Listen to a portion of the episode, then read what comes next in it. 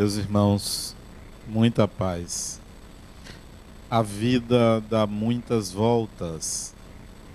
Nenhum de nós sabe de fato o que acontece no inconsciente, nas entrelinhas do que se lê, por detrás das palavras que se ouve, ou das declarações afetivas que nos são dirigidas. Mesmo aqueles que pensam que têm domínio de outra pessoa ou das situações, a vida pode mostrar algo completamente diferente.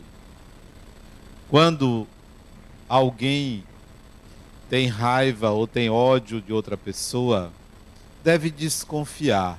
Por quê? Para quê? Ou quando alguém quer desprezar outra pessoa por uma mágoa, ou quer se distanciar de alguém por não conseguir uma convivência pacífica, deve sempre desconfiar, porque a vida, por dar muitas voltas, pode aproximar essas pessoas. Não se, nem sempre na mesma encarnação, mas em outra encarnação mesmo espíritos que escolhem viver distante um do outro, mesmo aqueles que fogem da presença de outra pessoa, a vida se encarrega de aproximá-las. É impressionante como, por mais que se fuja de alguém, é que se aproxima dessa pessoa.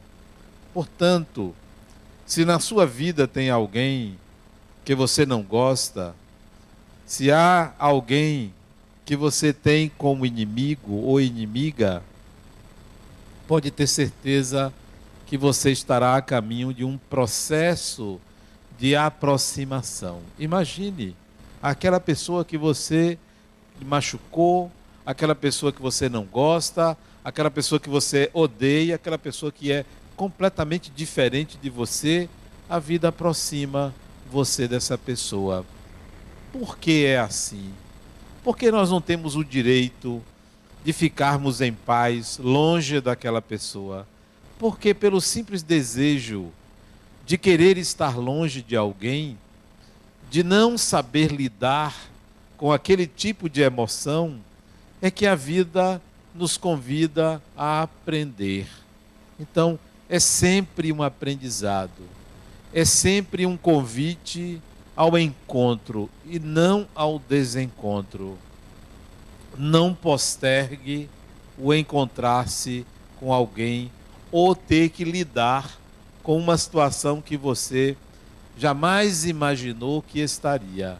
A vida dá muitas voltas.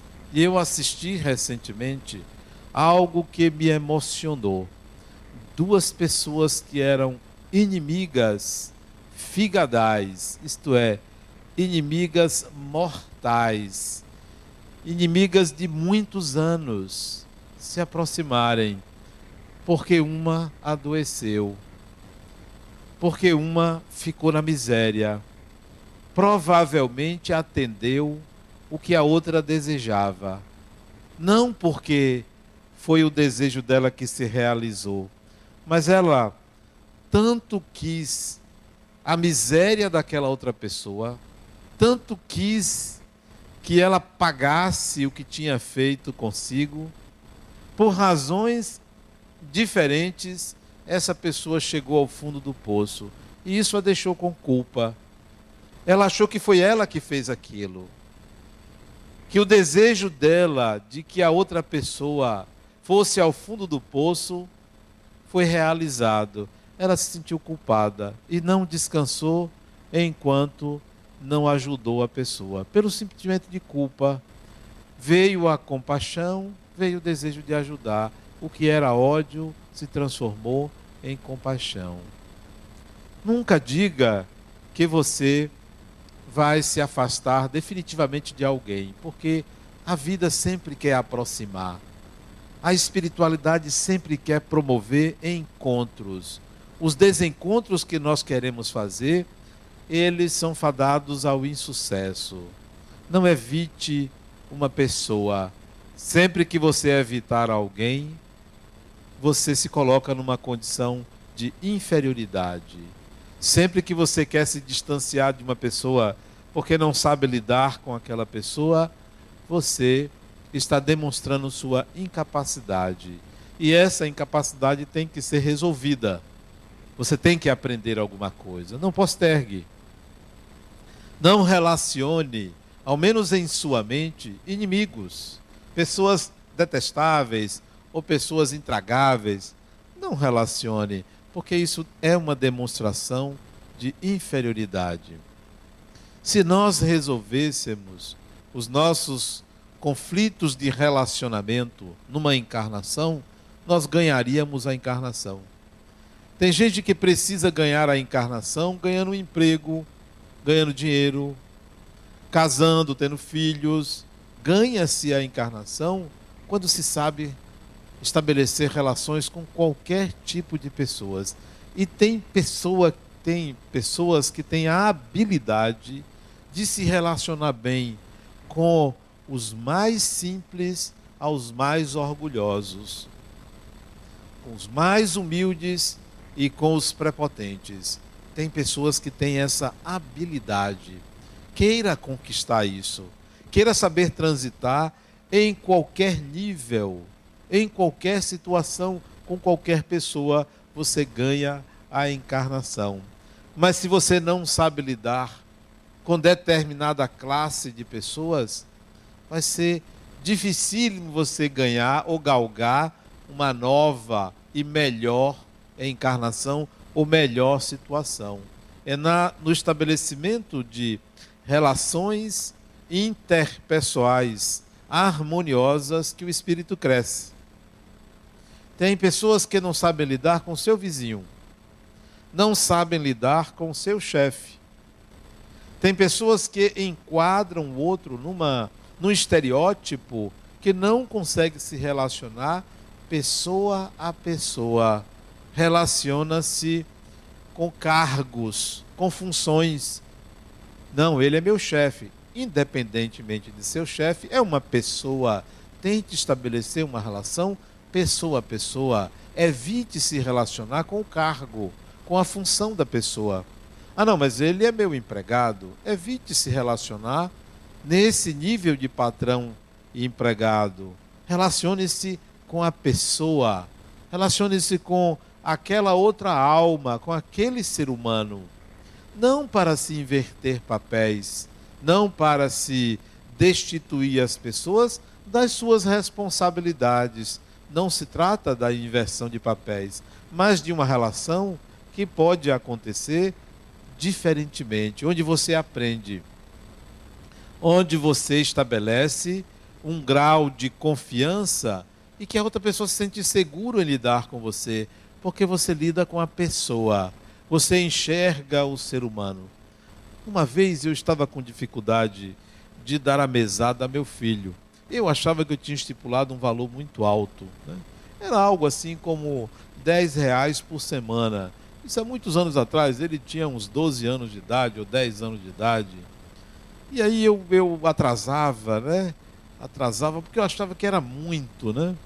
Comecei a atrasar, ele aí queria me pedir, olhava assim para mim, como esperando que eu desse, porque era o dia marcado, e eu dava de noite, era para ter dado de manhã, dava no dia seguinte, na semana seguinte era no dia seguinte. Aí ele chegou assim para mim e disse: Meu pai, eu já sei o que está acontecendo com você. Eu disse: O quê? Você se arrependeu, não foi? Aquilo me desarmou ele não estava tratando com o pai dele, ele estava tratando com a pessoa. Ele poderia ter cobrado ao pai. Não, ele falou com a pessoa do pai, ele identificou o meu estado, a minha situação, ele me viu como pessoa e colocou de uma forma que eu entendi é claro que eu dei a mesada, até dei vontade de aumentar a mesada para ele. Será que você consegue estabelecer relações com a pessoa do outro e não com o estereótipo? e não com um enquadre que você deu àquela personalidade, àquele indivíduo. É difícil você estabelecer uma relação com alguém quando uma outra pessoa já falou daquela pessoa. Você é contaminado ou contaminada por aquela informação. Quando você vai lidar, você não consegue esquecer que você já tem aquela informação. E isso não é estabelecer uma relação pessoa a pessoa. Você estabeleceu uma relação em função de algo que foi trazido por outra pessoa. Eu me lembro que uma vez, há muitos anos atrás, eu atendi um jovem de 18, 19 anos, que os pais disseram: Olha, eu quero que você conserte meu filho. Conserte. Parece um relógio, uma máquina, né? porque ele usa maconha, né? E aí eu fui conversar com o rapaz e disse: Olha, antes de você me dizer alguma coisa, seus pais me disseram exatamente isto. Agora eu quero conversar com você. Isso foi o que eles me disseram. Quem é você? Eles me disseram que você usa maconha, mas isso para mim é secundário. Eu quero saber quem é você. Porque se você não lida, lidar com a pessoa, você vai lidar com a informação. E essas informações dificultam o contato direto com a pessoa. Como retirar, quando você se relaciona com um companheiro, a função dele de marido ou de mulher na sua vida? Que tal lidar com a pessoa? Que tal lidar com o pai, mas não com o cargo de pai, mas com a pessoa do pai, a pessoa da mãe? Fica difícil a gente fazer isso. Mas isto é uma arte, isso é o X da questão, isto é muito importante que nós façamos.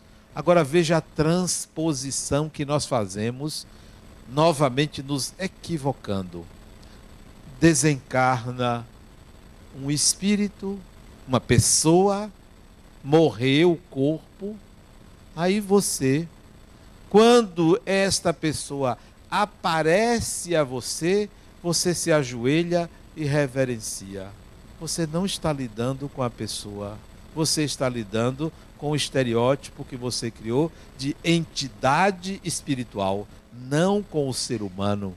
Assim nós fazemos com todos os espíritos, todos os espíritos, nós os reverenciamos como se eles fossem divindades, como se eles fossem Deus.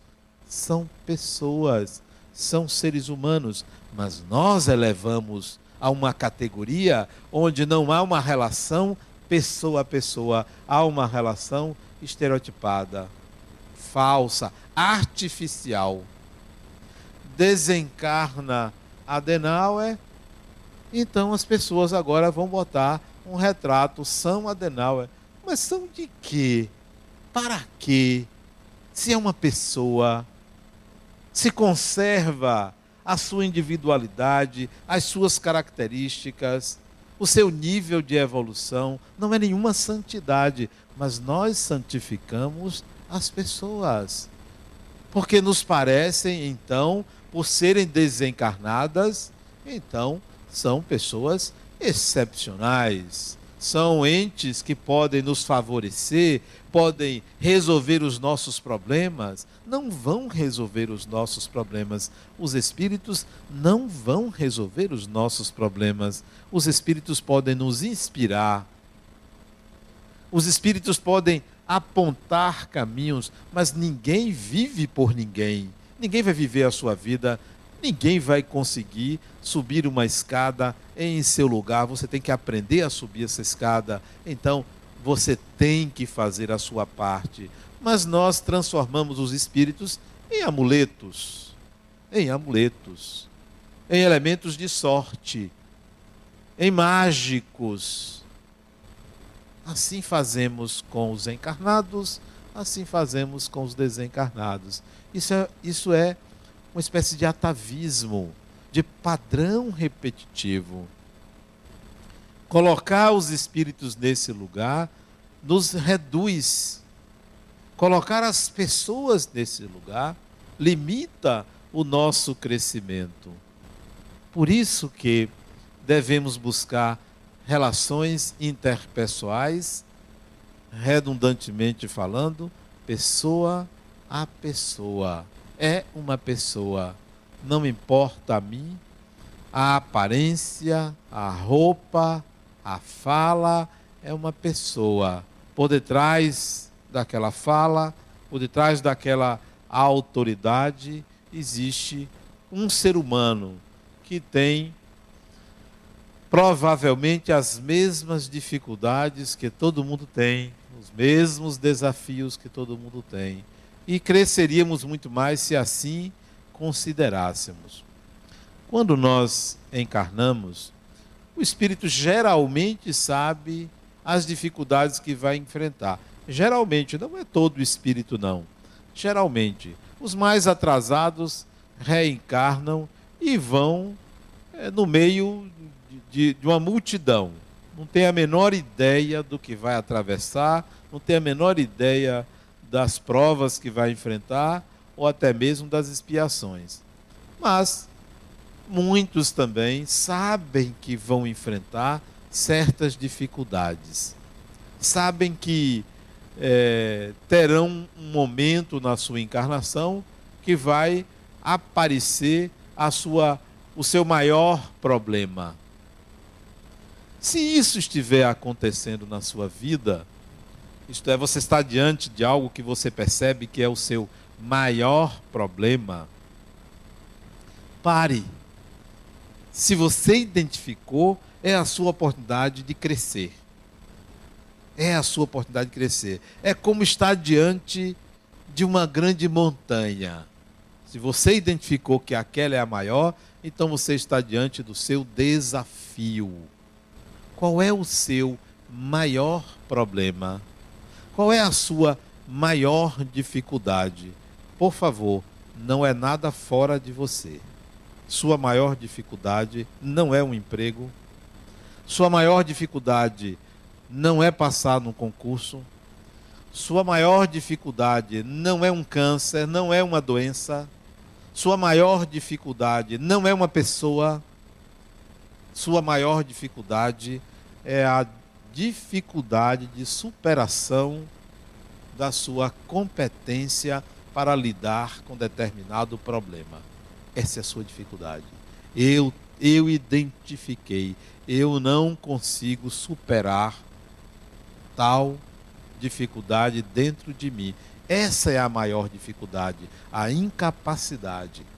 Nossa maior dificuldade é incapacidade. Incompetência mas não incompetência por mau caratismo, incompetência por ignorância. Sim, incompetência por ignorância. Essa é a nossa maior dificuldade. Eu não consigo lidar com fulano. Eu não consigo. A dificuldade é minha.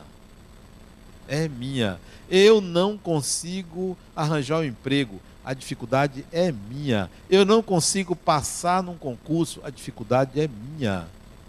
Eu não consigo ficar tranquilo. Eu fico nervoso ou nervosa quando a dificuldade é minha. Sou eu. Eu tenho que identificar minhas dificuldades e eu tenho que tentar resolvê-las. Eu estava em Toronto na semana retrasada, fui lá fazer palestras e tive a oportunidade de conversar com uma jovem que ela estava enfrentando uma dificuldade há alguns anos. E ela chegou para mim, em particular, e disse: Adenauer, você poderia abrir uma exceção e eu fazer uma consulta psicológica com você? Eu disse: Não, não pode não. Pode não. Eu estou aqui a serviço do movimento espírita, vim fazer palestras. Eu não vou trabalhar, mas eu lhe pago. É exatamente por isso. Não. Diz, poxa, mas você é direto. Você me fez uma pergunta. E eu estou lhe, fazendo, lhe dando a resposta. Não. Mais tarde ela chamou o marido e conversou com o marido, o marido conversou comigo, me explicou que ela estava com problema, tal, disse, não, é, é, tudo bem que você não não vai atendê-la, mas diga alguma coisa a ela. Tá bom. Tá, me explique qual é o seu problema. Ela me explicou o problema, a dificuldade dela. Disse: agora, o que é que eu faço? Três vezes eu tentei e não consegui, e os anos estão passando. O que é que eu faço? Ele disse: sabe o que é que você faz? Você é incompetente. Admita que você é incompetente. Mas não era para você me estimular? Não, eu preciso mostrar a você a sua incompetência. Porque se você não admitir a sua incompetência, você não vai adiante. Porque você se obriga a, você se cobra a. Que tal admitir que você não consegue? Só assim você vai em busca da solução do seu problema do que se passa com você, daquilo que está acontecendo dentro de você. Não é um psicólogo que vai resolver, não é um espírito que vai resolver. Se o seu problema é não admitir a sua incapacidade, admita. A melhor coisa para quem quer aprender a ler é não saber ler. Só se aprende a ler quem não sabe ler. Quem já sabe ler não precisa aprender a ler. Nós precisamos admitir a nossa incompetência. E aí vamos atrás de competência, vamos atrás de ajuda, vamos buscar ajuda. Olha, eu não consigo perdoar Fulana. Isso você não consegue. Então vamos ver como é que se consegue aprender a perdoar. Você é incompetente para isso. É só incompetência. Como é difícil a gente admitir. Ah, mas se eu ficar admitindo minha incompetência, eu vou lá para baixo. Criatura, você já está lá embaixo. Você já está lá embaixo. Você que não enxerga. Você maqueia. Maqueia a vida. Para todo mundo está tudo ótimo. É aquele casal que de repente se separa. Oh, mas estava tudo bem. Não, isso é uma maquiagem. Vivia-se externamente. Vivia-se da aparência. Nós maquiamos a nossa personalidade para que os outros vejam que está tudo bem. Então, o que se passa com você não precisa, basta que você admita que você tem dificuldades. Vá em busca de ajuda para eliminar as suas dificuldades. Não é demérito nenhum admitir quem se é. Eu sou assim. Esses dias eu ouvi uma pessoa dizer assim: Adenal, eu, eu não vim a você. Essa semana eu não vinha me consultar com você porque minha amiga me disse que você é uma pessoa muito grossa. E eu estou vendo que não é nada disso. Se você ainda não viu nada. hoje eu estou bonzinho. Você não viu nada ainda. Eu estou hoje, olha, eu estou hoje no melhor dia. Me pegue na TPM para você ver como é que eu fico. A gente tem uma ideia do outro, porque a partir de uma informação, a partir da aparência, a partir de uma fala, a partir de um momento, nenhum ser humano é o seu momento. O momento é um momento. O momento é um recorte. O ser humano deve ser, se você quer conhecer uma pessoa, pegue as 20 últimas encarnações. As 20, não, 20 não, as 25 últimas encarnações, aí você tem uma ideia da pessoa. Mas uma encarnação, você não tem a menor ideia de quem é aquela peça, aquela figura, você não sabe de que se trata. Uma encarnação é um projeto, é uma coagulação de um momento evolutivo, uma encarnação. Você não tem ideia nenhuma. Às vezes você vê uma pessoa ali, maltrapilha, então você não sabe quem é aquele indivíduo por detrás desta encarnação. Você não tem a menor ideia do poder, da capacidade, da competência que foi tolhida por um DNA. Pegue os portadores da trissomia do cromossoma 21. O que é está por detrás ali? Quem sabe? Quem é aquele indivíduo? Você não tem a menor ideia. Você vê a síndrome de Down. Você não sabe quem é aquele espírito. Você vê uma contenção. Mas quando eu digo isso, eu não estou dizendo que é uma pessoa ruim ou má, não. Eu estou dizendo que você não sabe a competência daquele espírito que o corpo, por uma mudança genética, inibe. Pegue uma pessoa que, que é, traga como karma, como expiação, é, uma atrofia cerebral, uma pessoa que tenha uma síndrome que dificulta a cognição, você não sabe o espírito que está ali por detrás. Teve paralisia cerebral. Você não sabe quem é aquele ser, a sua competência, a sua capacidade, a sua história, porque é só uma encarnação. É só uma. E uma encarnação diz muito pouco. Pouquíssimo. Eu conheci um indivíduo que ele tinha hanseníase. Ele passou 10 anos sem falar com ninguém. Que tal? 10 anos. Não falava, porque não queria tão revoltado que ele era com a doença dele. Porque aos 20 anos de idade, quando a doença se manifestou, ele, ele tinha uma companheira. Quando a doença se manifestou, ele escondeu, mas a companheira dele denunciou ele aos órgãos de saúde. Ele foi caçado para ser preso, porque era ranceniano. Isso há mais de 80 anos atrás, para ser preso. E aí ele fugiu no interior da Bahia, fugiu.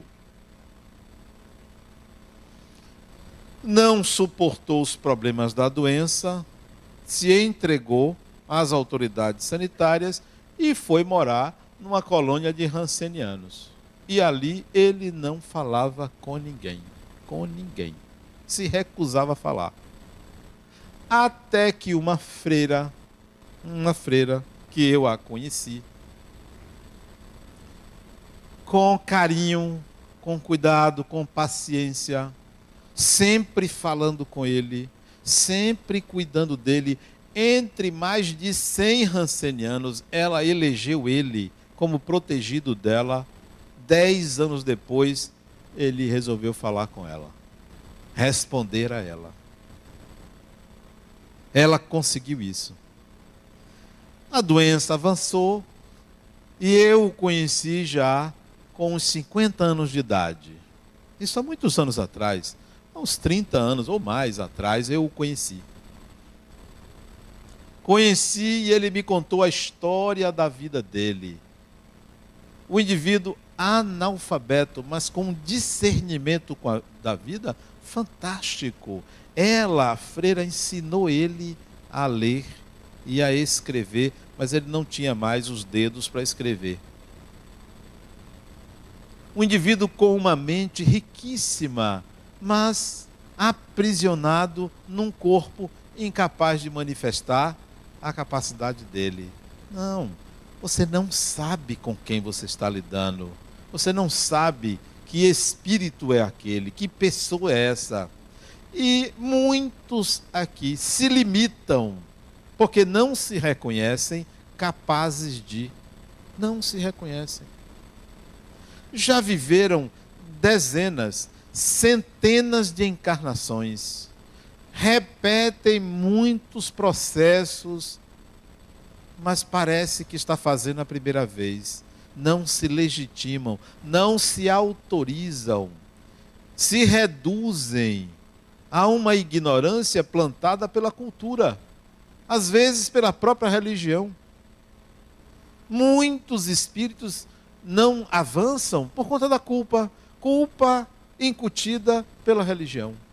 Culpa incutida por crenças absurdas que inferiorizam o espírito, não conseguem retirá-lo de um sistema de pensar opressivo. De um lado, o não reconhecimento da ignorância, do outro lado, a incapacidade de entender que são capazes de. As duas coisas funcionam simultaneamente. Aí passa uma encarnação limitadíssima, arrastando-se, com medo, com medo de viver, com medo de ousar, com medo de é, lançar-se à encarnação. Outro dia eu perguntei a um, vem cá falando, você sabe voar? Ele disse, não, eu disse, olha, o seu problema é esse, você precisa aprender a voar. Pode ir embora. Vá aprender a voar.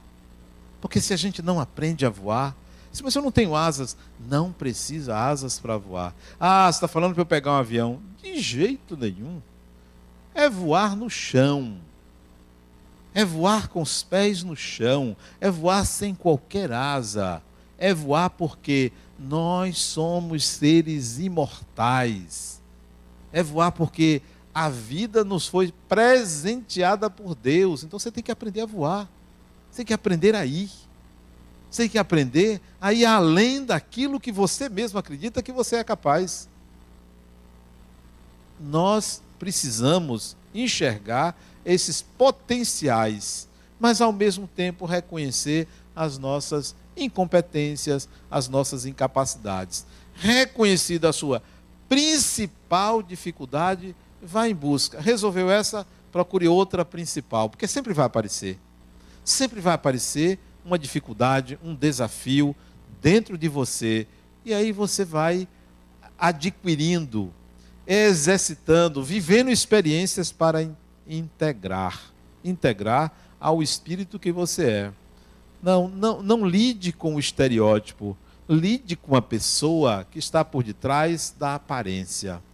Tente enxergar quem é aquela pessoa. Eu não me canso de perguntar às pessoas: quem é você? A maioria responde assim: eu não sei quem eu sou. Realmente é uma pergunta muito profunda: quem é você? Mas é possível você se perguntar, você mesmo se perguntar: vem cá, quem eu sou? Mas não crie nenhum padrão.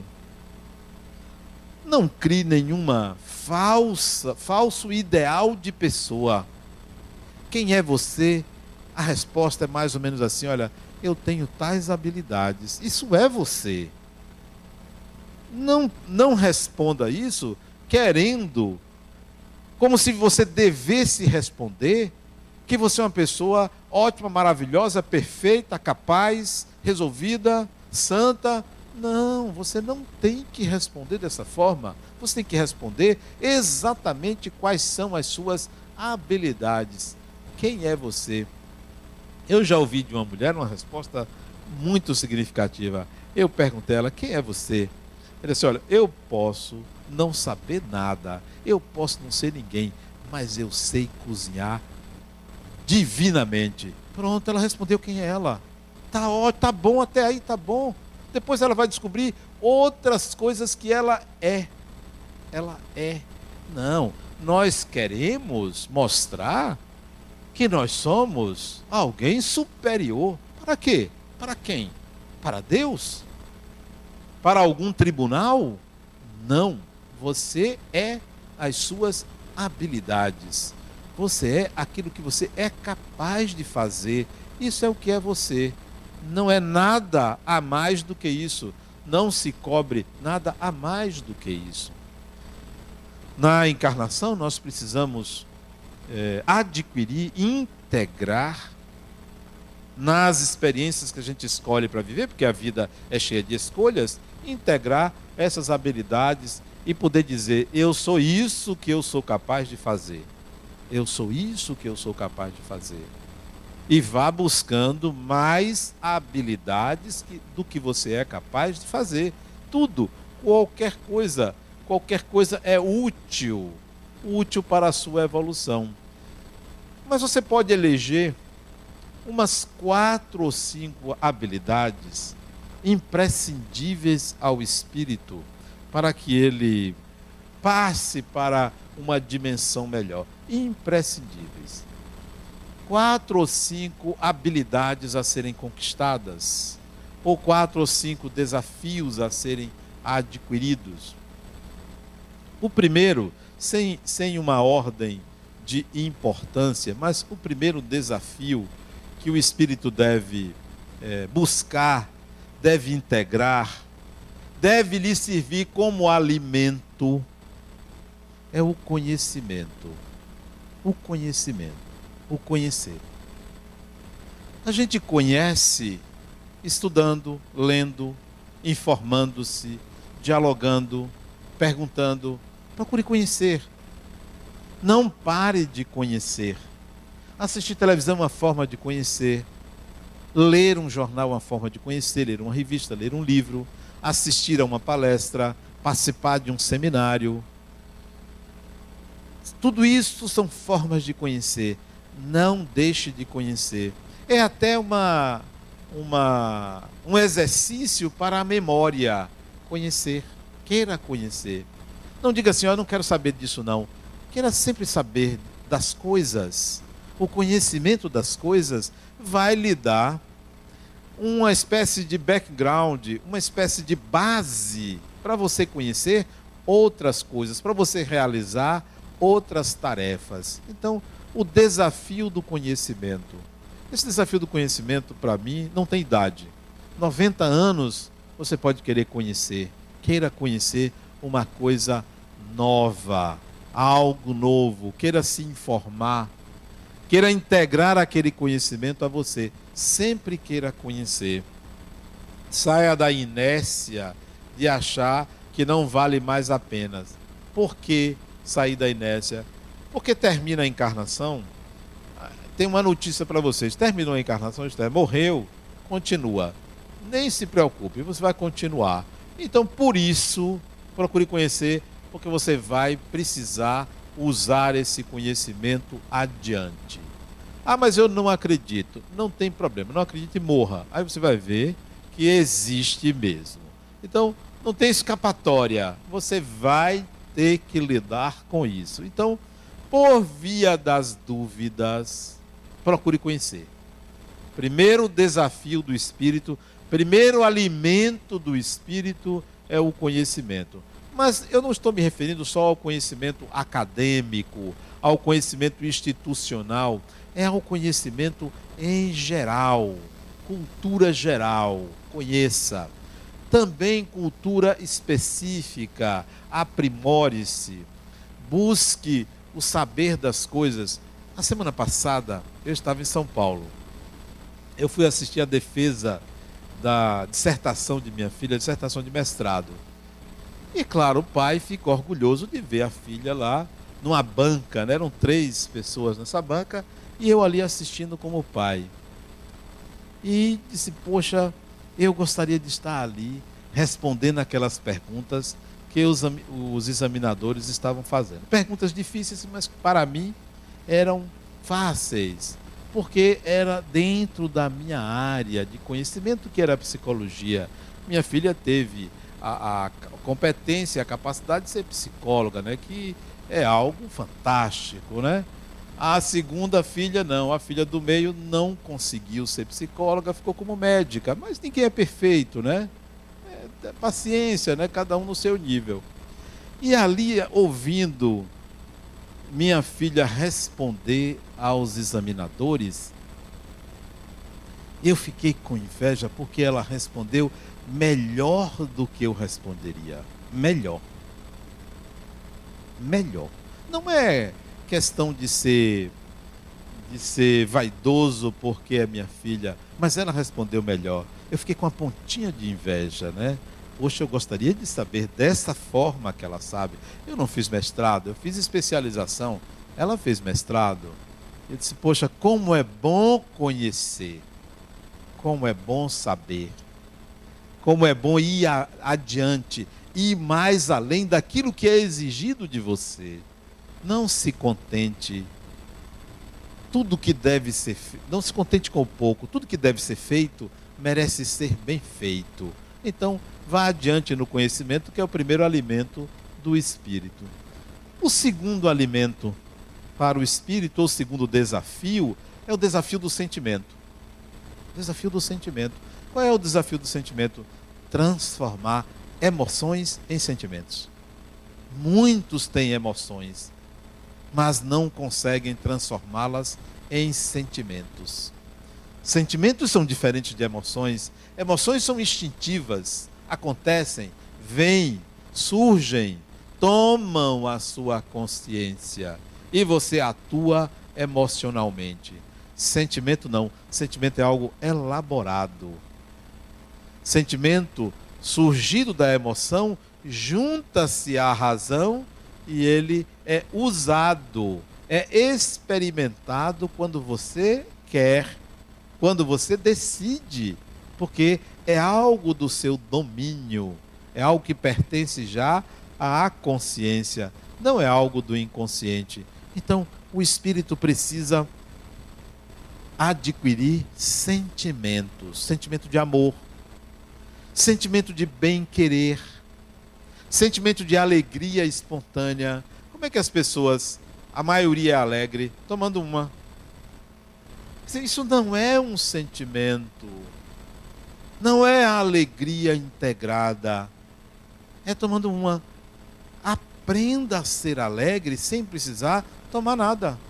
Tem gente que tem que tomar um antidepressivo para ficar alegre tem que tomar alguma coisa, tem que fazer alguma coisa para ficar alegre, tem que botar uma roupa diferente para ficar alegre. Não, você precisa conquistar isso independentemente do momento, de qualquer circunstância externa. Então, integre isso a você, sentimento. E você vai integrar sentimento vivendo experiências, não se recusando ao contato da emoção para trabalhá-la e fazê-la e desenvolver o sentimento. Então, é um desafio. Aprenda a sentir. Desenvolva essa a arte de sentir. E isso você vai levar para sempre, porque você sabe fazer isso. Tem pessoas que têm uma habilidade incrível de lidar com os sentimentos, de entender os sentimentos do outro. Eu sei o que o outro está sentindo. Isso se chama empatia. É a capacidade de sentir o que o outro sente e denominar.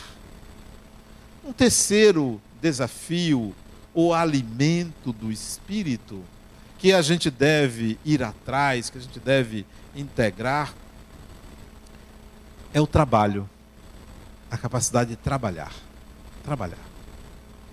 Você precisa trabalhar. Seja trabalho remunerado, seja trabalho voluntário. Você precisa trabalhar. Saia da inércia. Quando eu ouço uma pessoa dizer assim, eu me aposentei, eu já fico preocupado. Ah, mas eu estou fazendo. Ah, bom, então já me alivia. Você se aposentar e não querer fazer mais nada meus pêsames. Ah, Adenauer, eu estou cansado. Eu estou cansado, eu trabalhei muito. Está na hora de descansar. Agora eu só quero curtir. Curtir. Viajar. Viajar.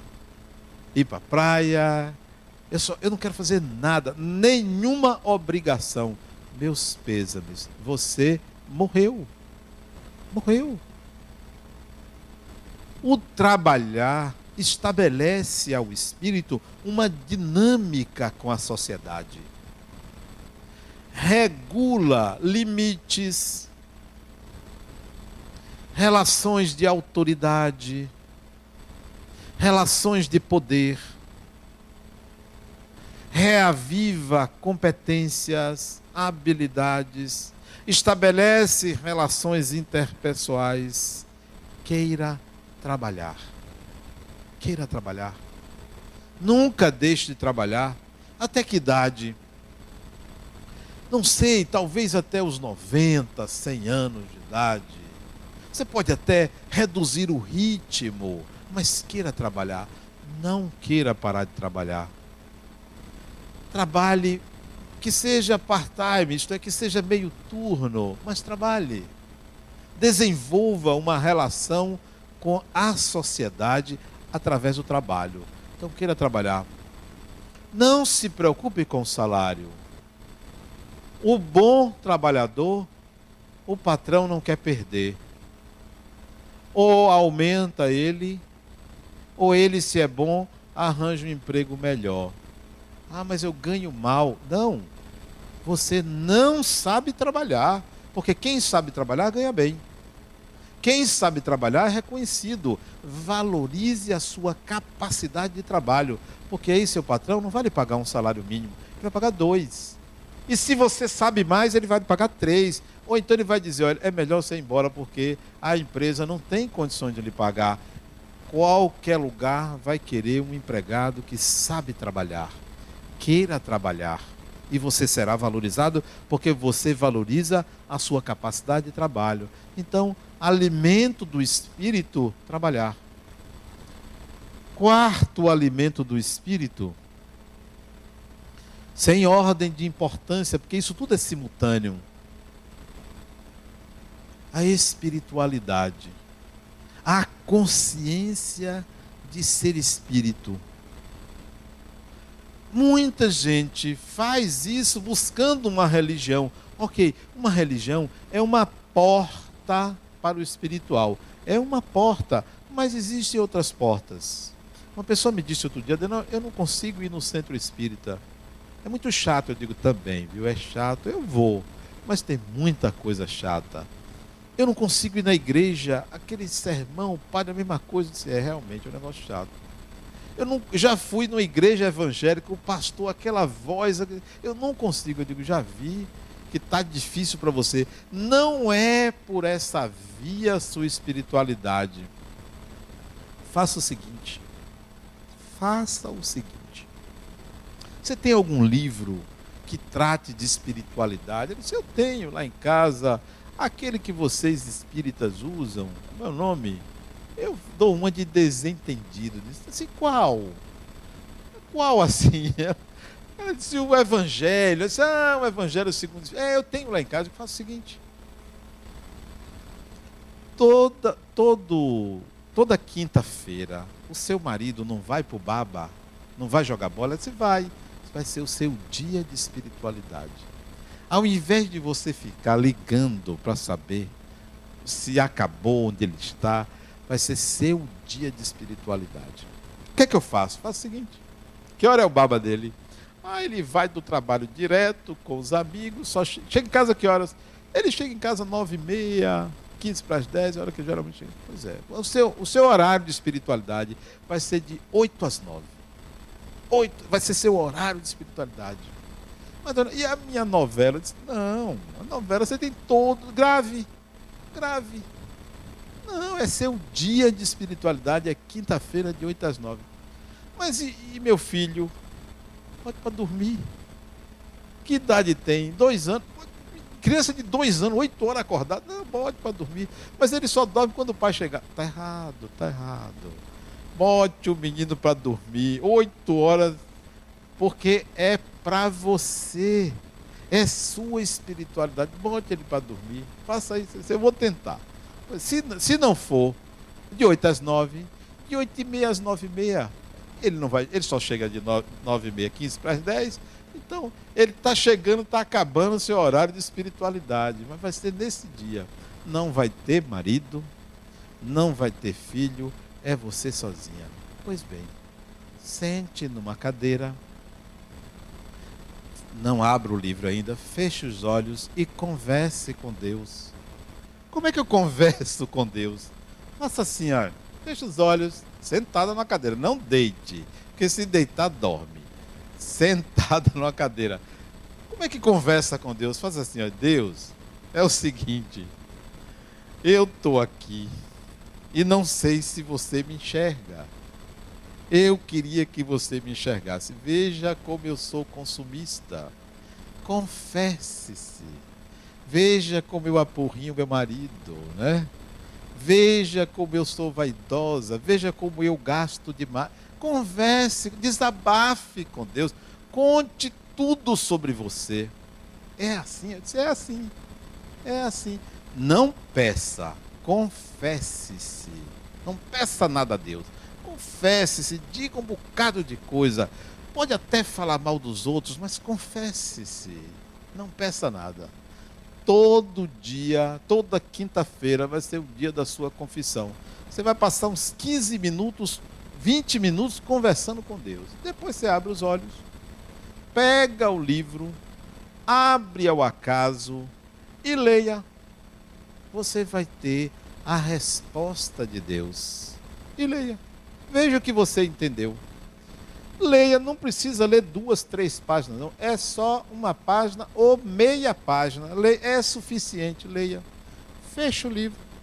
E agora você vai conversar com você. Você não conversou com Deus?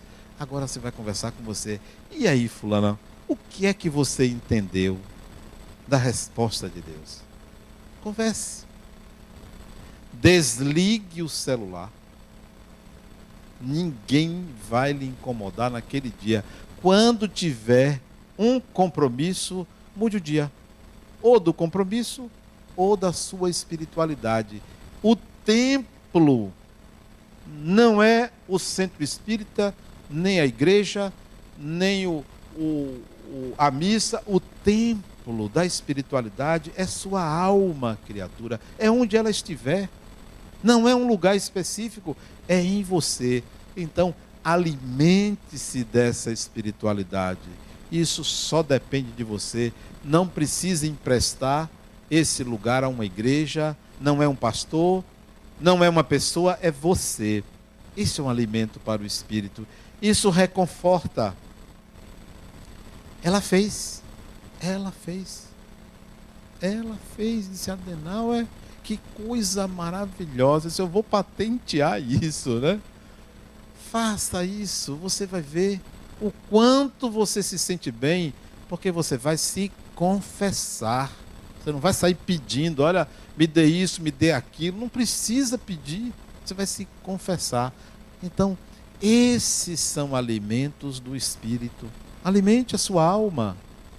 Se você só alimenta o corpo, se você só cuida do corpo, você vai ter saúde. Se você alimenta a sua alma, você conquista felicidade, que é diferente de saúde.